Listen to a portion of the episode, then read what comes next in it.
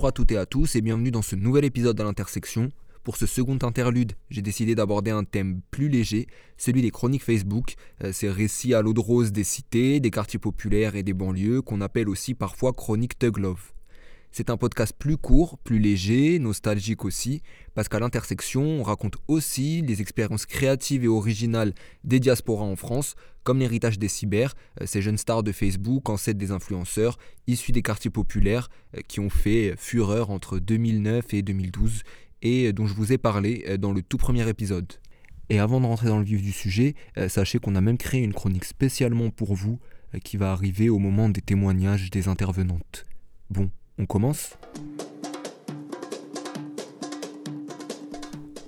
Parfois réelles, bien souvent fictionnelles, les chroniques sont des récits, des histoires euh, en plusieurs chapitres qu'on retrouvait sur des pages Facebook écrites par des filles d'origine maghrébine, euh, noires, africaines plus généralement, euh, turques aussi, et plus rarement indiennes ou sri-lankaises. Elles ont connu un succès phénoménal entre 2009 et 2012. L'histoire de ces chroniques est similaire, euh, par exemple, dans une cité HLM, une jeune fille discrète tombe sur le mec le plus thug de son quartier, il la repère, il tombe amoureux, mais personne ne doit le savoir, car d'un côté, ils vivent dans deux mondes différents, et de l'autre, euh, les grands frères de la fille sont amis avec le mec en question.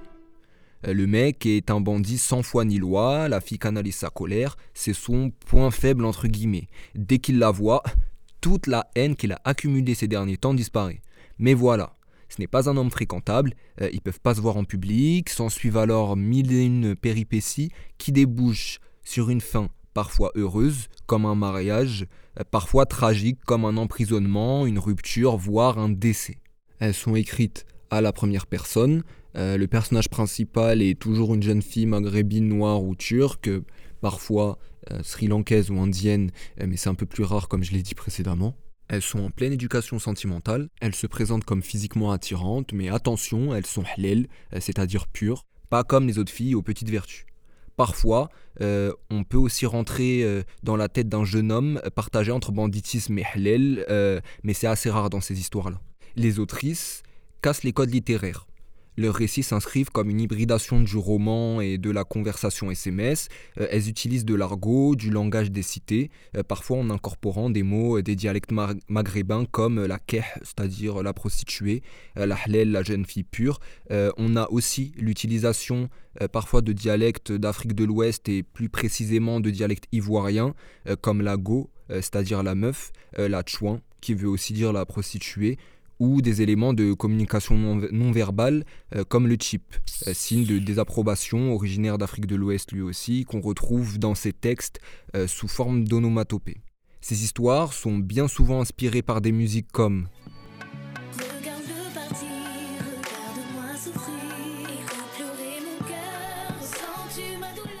mais aussi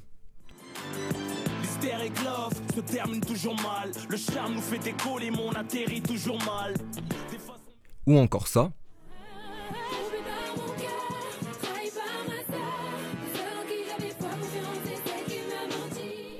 Les chroniques ont marqué toute une génération de jeunes filles, euh, mais aussi de jeunes garçons bien que minoritaires, et les lectrices, euh, certaines d'entre elles, euh, devenues adultes, ont décidé de revenir sur leur passion pour les chroniques. Elles explorent différentes facettes du phénomène, euh, la recherche de la représentation dans la fiction, euh, mais aussi euh, les points problématiques comme la, la banalisation du sexisme et de la violence conjugale dans certains récits. Il est donc temps pour moi de me retirer et de leur laisser la parole.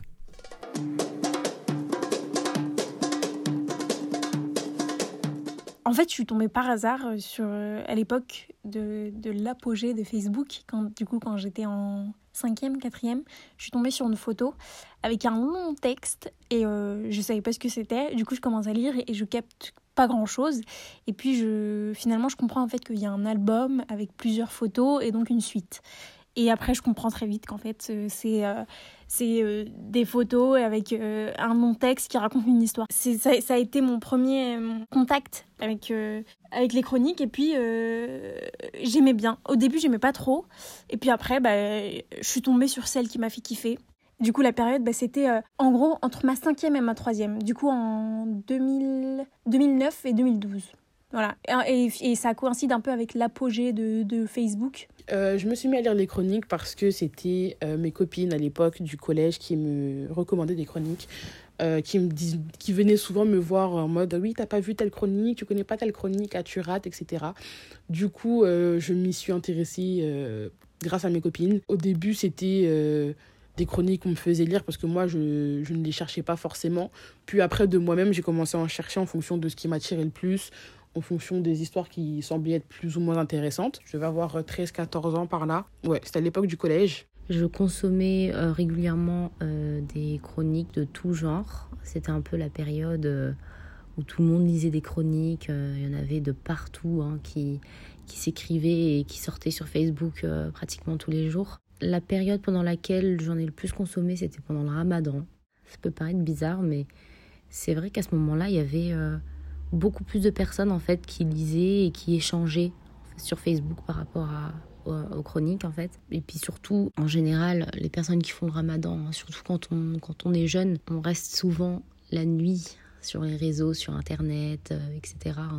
La plupart des, jeunes que je connaissais à l'époque ne dormaient pas. Hein. donc en fait, moi, ça m'arrivait de lire des chroniques jusqu'à 5 heures du matin. Et puis, je lisais tout type de chroniques différentes. Mais c'est vrai que les mêmes histoires revenaient souvent. C'était souvent des, des, femmes, des jeunes femmes maghrébines, hein, des jeunes adolescentes qui racontaient leur amour avec, euh, avec un ou deux garçons. Hein. Il y avait souvent des histoires aussi de, de choix, euh, de, de euh, d'indécision. Voilà, j'ai trouvé d'indécision. Et je crois que les tops des chroniques que j'ai lues, c'était euh, chronique de Sabrina, In Love d'une Renoir, genre euh, c'est une meuf tombe amoureuse d'un mec, il se rencontre sur un bateau, je sais plus le titre exact, chronique d'une Renoir tombée love d'un rebeu aux yeux verts. Ah cette, cette chronique elle m'avait fait marrer et tout.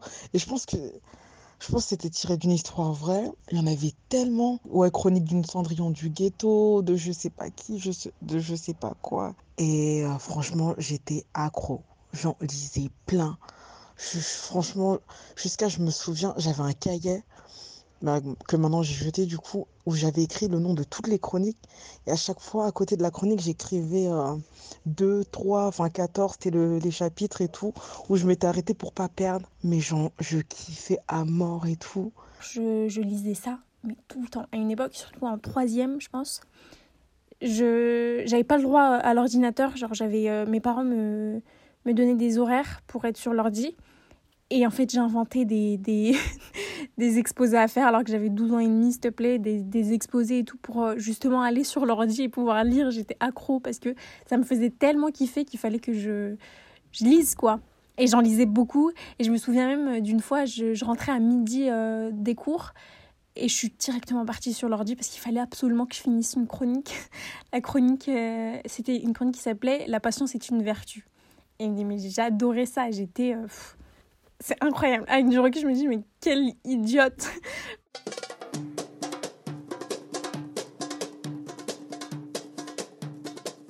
Je m'appelle Gina, j'ai 17 ans et euh, j'habite à Sevran dans le 9-3. Je suis d'origine marocaine, guadeloupéenne, colombienne et capverdienne. J'ai les yeux verts, les cheveux bouclés et j'ai des formes, mais ce qu'il faut, là où il faut. Et je suis une mogote discrète. Moi, je m'appelle Amina. J'ai aussi 17 ans et j'habite Sevran. Je suis sénégalaise, brésilienne, algérienne, suédoise. J'ai les yeux bleus et les cheveux frisés. J'ai ce qu'il faut là où il faut. Et ça a tendance à attirer les mecs. Moi aussi j'attire les gars, hein, mais je les calcule pas parce que je veux dire halal en fait. Et le mec dont je vais vous parler là, je l'ai rencontré sur euh, sur Plateau, l'application de jeu en ligne.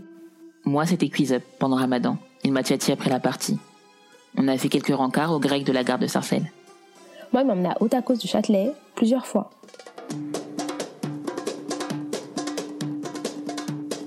Qui m'a tiré dedans, c'était déjà la base, les relations amoureuses.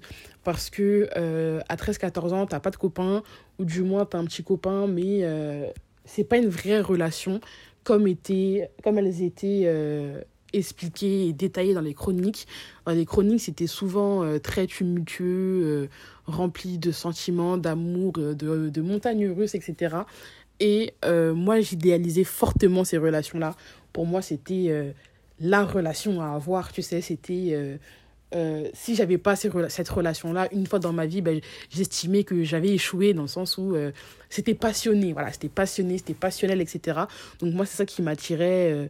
Puis également le fait que, que ce soit plus ou moins réel, parce que même si certaines étaient réelles, parce qu'on a vu des photos, on a eu la confirmation après, euh, je pense qu'il y en a beaucoup qui étaient fausses, ou du moins il y avait des traits qui étaient euh, exagérés. Donc euh, moi déjà, il faut savoir que j'ai écrit moi-même une chronique qui avait entre 4000 et 6000 personnes, enfin 6000 lecteurs quoi, environ. C'était vraiment pour le plaisir d'écrire que je faisais ça. Au début, je le faisais juste pour moi et quelques amis. Et au final, euh, bah, ma chronique a tourné un peu partout. Et du coup, j'ai eu de plus en plus de personnes qui me suivaient. C'était souvent effectivement des femmes euh, maghrébines en général. Et je pense que c'était une façon pour elles de s'évader, je dirais. Comment dire, de briser un peu euh, peut-être un tabou qui existait et qui existe sûrement encore dans les cités, à savoir les relations amoureuses. Euh, on a souvent cette image-là de la femme maghrébine, la jeune femme maghrébine, euh, chez elle, euh, interdiction de parler avec des garçons, etc. Ce qui est vrai dans certaines familles, pas dans toutes, hein, bien évidemment, mais c'est vrai que ça reste quand même, ça restait quand même des personnes de, de ce type-là. Et moi, c'est vrai que j'avais aussi une relation avec ces personnes-là. Donc on parlait souvent en messages vocaux, euh, pardon, en message sur Facebook. Et elle me racontait justement tout ça, elle me posait des questions, elle me disait mais comment tu faisais toi pour voir ton copain, euh, comment ça s'est passé avec ta famille, euh, il n'était pas arabe, comment, comment ça s'est passé, etc. Donc je voyais bien que c'était des, jeunes filles qui se posaient beaucoup de questions sur l'amour, sur les relations amoureuses, etc. Et qui n'avaient peut-être pas forcément la possibilité d'en discuter en fait avec leurs proches, leur entourage.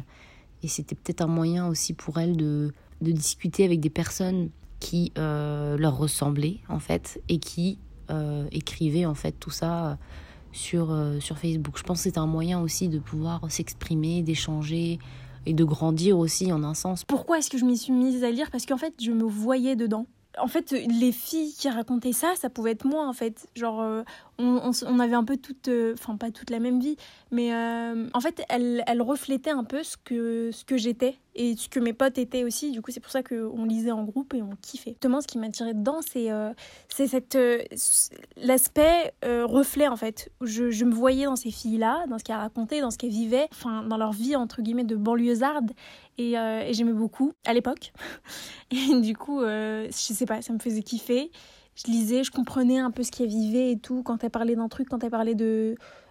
là, avec du recul, c'est des phénomènes de société, entre guillemets, bah, je, je, les comprenais. Et parce que je pouvais me mettre à leur place, parce que euh, c'est des maghrébines, parce que euh, elles vivent euh, en banlieue parisienne.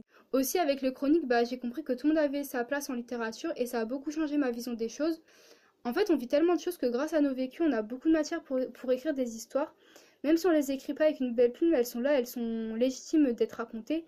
Surtout en tant que racisé, je trouve que c'est important de raconter son vécu et aussi de revendiquer son droit à la fiction parce que on a souvent tendance à, attendre des racisés qu'ils racontent leur vécu de manière euh, réaliste, comme si on était seulement un objet euh, d'études sociopolitiques, alors qu'en fait on a beaucoup plus que ça à donner.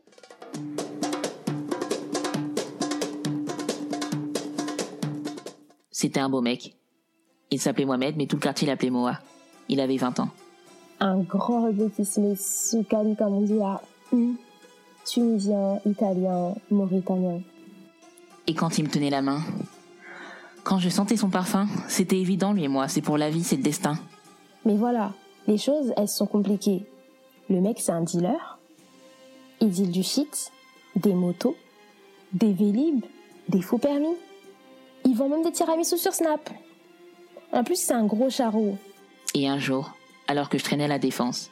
J'ai vu avec Jenna, main dans la main, et j'ai compris qu'il sortait avec nous deux en même temps.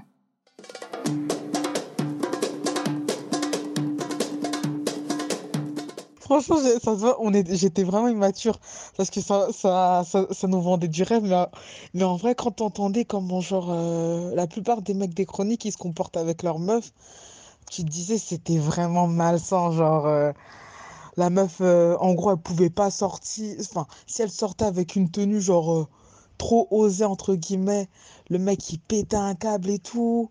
Elle pouvait pas trop avoir d'amis garçons. Ou soit, enfin, c'était bien, mais j'avoue, ça donnait une image euh, en mode que bah, les filles noires ou arabes, En gros, elles étaient un peu genre soumises à leur grand frère du style. bah, le grand frère, il dit, bah, sors pas, fais pas ci, elle s'exécutait, alors que je pense pas que ça reflète euh, à 100% la réalité. Elles ont fortement été idéalisées, très idéalisées, très romantisées, parce que euh, avec le recul que j'ai aujourd'hui, si je relis une, euh, chronique qui a été écrite en 2012-2013 dans ces eaux-là, je, vais avoir le recul de me dire que la relation est très toxique. C'est très, très toxique, pardon, c'est très malsain, rempli de rebondissements à n'en plus finir. Euh, ça promouvait, euh, je pense, inconsciemment quand même euh, la violence contre la femme parce que ça disait que voilà un tel m'a frappé etc et donc du coup malgré ça j'ai boudé pendant deux trois jours et après je lui ai pardonné etc ça nous a enfin ça nous a formaté ou du moins la plupart ça nous a formaté à accepter des choses qui à l'heure d'aujourd'hui ça ne passerait pas pour lesquelles on, pour lesquelles on milite, contre lesquelles pardon, on milite, euh, la violence conjugale, etc. On est rentré dans un cliché total avec, euh, par exemple, les relations, je dirais, euh, les relations maghrébines. On est rentré dans un cliché total dans le sens où il faut que le garçon soit un dealer ou quoi que ce soit, ou du moins qu'il montre sa masculinité. de manière outrancière, etc. Donc c'est très, je trouve qu'on est rentré dans un cliché énorme qui a idée, qui a formaté en fait plein de jeunes filles qui ont encore cette mentalité là qui lisaient des chroniques qui enfin qui ouais qui lisaient des chroniques qui ont encore cette mentalité là à l'heure d'aujourd'hui et qui la transmettent en fait parce que pour pour elles ce type de relation c'est euh, le thug love euh, hysteric love etc c'est des choses que on a on s'était marrant en 2012 mais à l'heure d'aujourd'hui il faut évoluer quand même. Et bah, du coup, avec beaucoup de recul, en fait, je me dis que pendant longtemps, je me disais que les, les relations, c'est comme ça et pas, et pas autrement. Genre, c'est un mec euh, avec une, euh, une masculinité très présente et, euh, et, euh, une meuf euh, très timide, très calme, machin. En fait, c'est très, très stéréo- stéréotypé. Et heureusement qu'après ça, j'ai lu beaucoup, j'ai grandi, quoi. Heureusement. C'est assez néfaste, plus ou moins. Et du moins, les, les chroniques que moi je lisais, parce qu'encore une fois, les, celles que je lisais et que je kiffais, la plupart, pour, pour la faire un peu euh, rapidement, c'est une meuf dans une cité, il y a un mec un peu coté, un peu bad boy, tout ça, euh, thug, euh, machin, euh, jogging, qui vend de la drogue. c'est vrai que ça me fait rire maintenant, mais du coup, c'est un peu ce, ce genre de mec-là. Et la meuf hyper discrète, avec euh, telle caractéristique physique. Aux- yeux de toutes les couleurs et tout. Et, euh, et qui et qui euh, le mec euh, il lui donne pas l'heure et, du jour au lendemain genre ils commencent à se parler ils se mettent ensemble et puis ça se passe mal et puis ça se passe bien et et la enfin il la frappe truc comme ça. Et ils finissent par se marier. Il y a des happy end mais du coup la plupart du temps c'est ça. C'est un mec ils ont la plupart du temps rien à voir l'un avec l'autre et ils finissent par par finir ensemble quoi et, euh, et tout ça en passant par des péripéties, euh, de la jalousie maladive, euh, des trucs qu'aujourd'hui je n'accepterais pas. Mais moi à l'époque je lisais ça et je, je kiffais. l'impact plus ou moins positif, ce que je retiendrai, c'est que parmi certaines chroniques, il y a des filles qui allaient en l'encontre de la vie de leurs parents, qui forçaient et qui ont réussi à leur faire accepter euh, le mariage mixte euh, ou peu importe, euh, peu importe ce qu'elles ont réussi à leur faire accepter, mais dans le sens où elles ont quand même, sont quand même allées à l'encontre de la vie de leurs parents, qui se sont montrées un peu rebelles et qui ont quand même donné un peu d'espoir aux personnes qui étaient dans une relation mixte pour qui la relation était compliquée parce que les parents n'acceptaient pas, peu importe la raison, et qui ont décidé de se battre pour leur couple, en fait, tout simplement. C'est un peu, euh, un peu dans les deux sens, dans le sens où euh, on a euh, romantisé tout ce qui était violence, etc., misogynie, etc., mais d'un autre côté, on, a quand même, on est quand même allé à l'encontre de ce que nos parents veulent pour nous. Donc, tu vois, je trouve que c'est un peu, un peu balancé.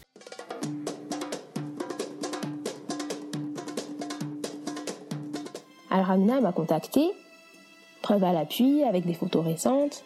Elle pouvait pas mentir. Il porte le même suite depuis deux semaines. Son suite de l'OM, là, c'était forcément lui. Il disait Voilà, je le retire pas avant que l'équipe gagne une nouvelle Champions League. Bref, on décide de monter un guet-apens. Amina lui donne rendez-vous à la gare d'Aulnay pour discuter, tu connais. Sauf que ce qu'il sait pas, c'est qu'on va le confronter. Le soir arrive, il fait froid. Jenna est cachée derrière un distributeur de boissons en panne. Il arrive, me prend dans ses bras.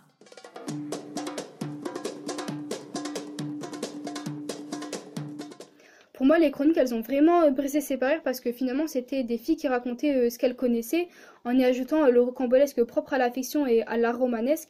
D'ailleurs, les chroniques, elles se rapprochent beaucoup des mélodrames et des tragédies. En fait, ce qui leur manquait, c'était juste des codes littéraires et des codes d'écriture. Il y en a qui ont réussi à lire tout ça et à se faire publier. Je me rappelle de la chronique dans la peau d'un thug, elle avait percé sur Facebook et finalement elle avait fini par se faire publier. Je pense que les chroniques, elles ont beaucoup servi d'exutoire. Il y avait beaucoup de filles qui les écrivaient pour parler de leurs relations amoureuses et pour euh, les partager et aussi rencontrer des filles qui avaient vécu la même chose.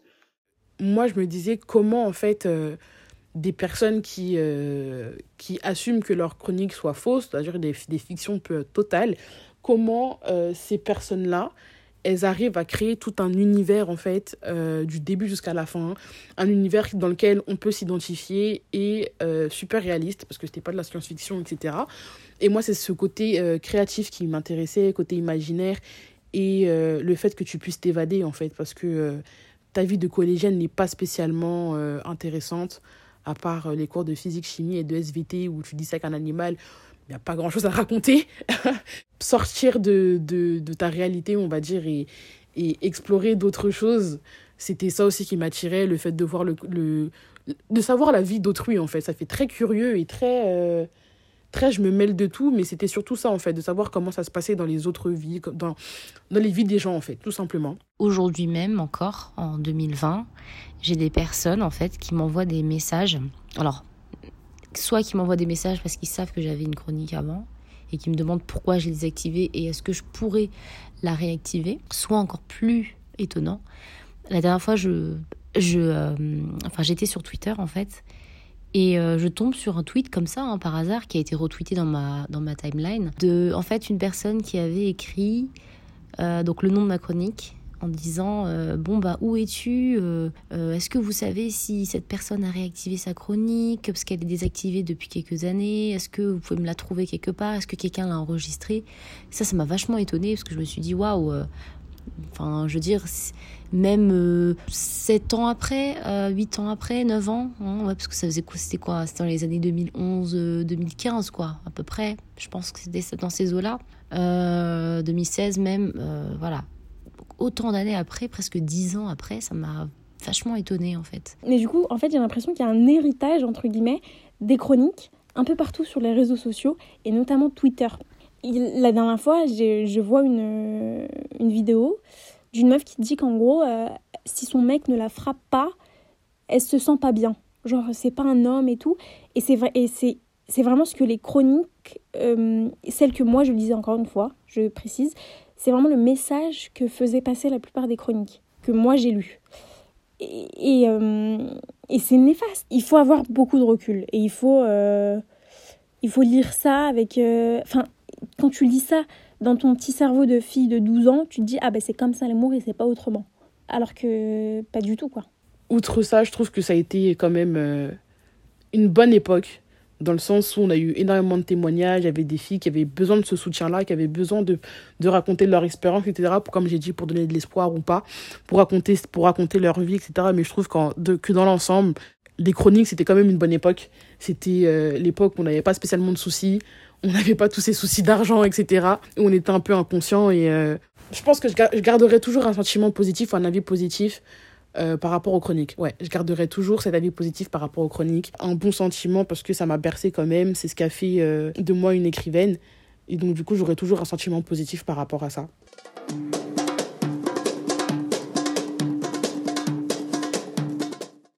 Et là, j'arrive. Grosse tarte dans sa gueule. Il comprend rien. Il voit flou. On l'embrouille. Tout le quartier débarque. Il nous sépare. On a tarté sa rhum. Et ce bâtard, vous savez dit quoi? J'en bats les couilles, frère. Je suis polygame. J'ai le droit à quatre femmes.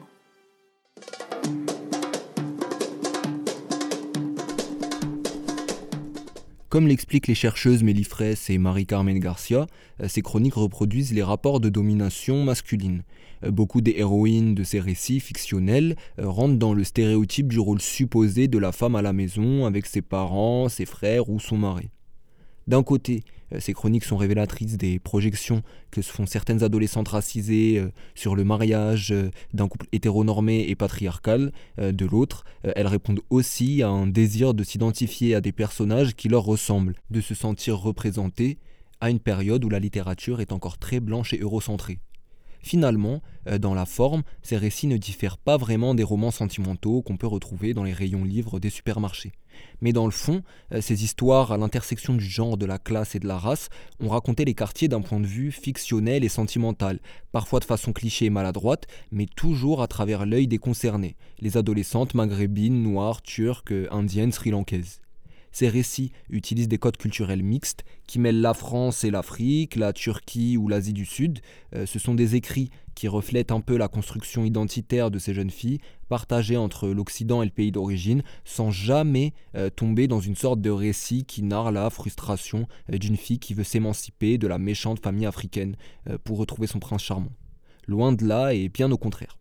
Ces filles composent avec la richesse de leur double, voire triple ou quadruple culture, et les personnages se révèlent avec euh, le recul bien plus complexes qu'ils n'y paraissent. Comme l'ont expliqué les témoins et les intervenants du podcast, oui, il y a une oppression masculine forte, une injonction à se marier et rester pure, mais il y a également une certaine résistance à cette oppression, notamment lorsque ces filles vont imposer leur choix à leurs parents, à leurs grands frères, à la cité.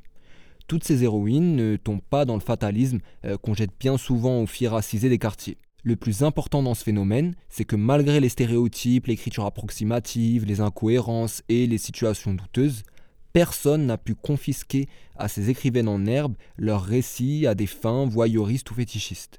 Ces chroniqueuses sont restées maîtresses de la narration de leur histoire, qu'elle soit ou non contestable.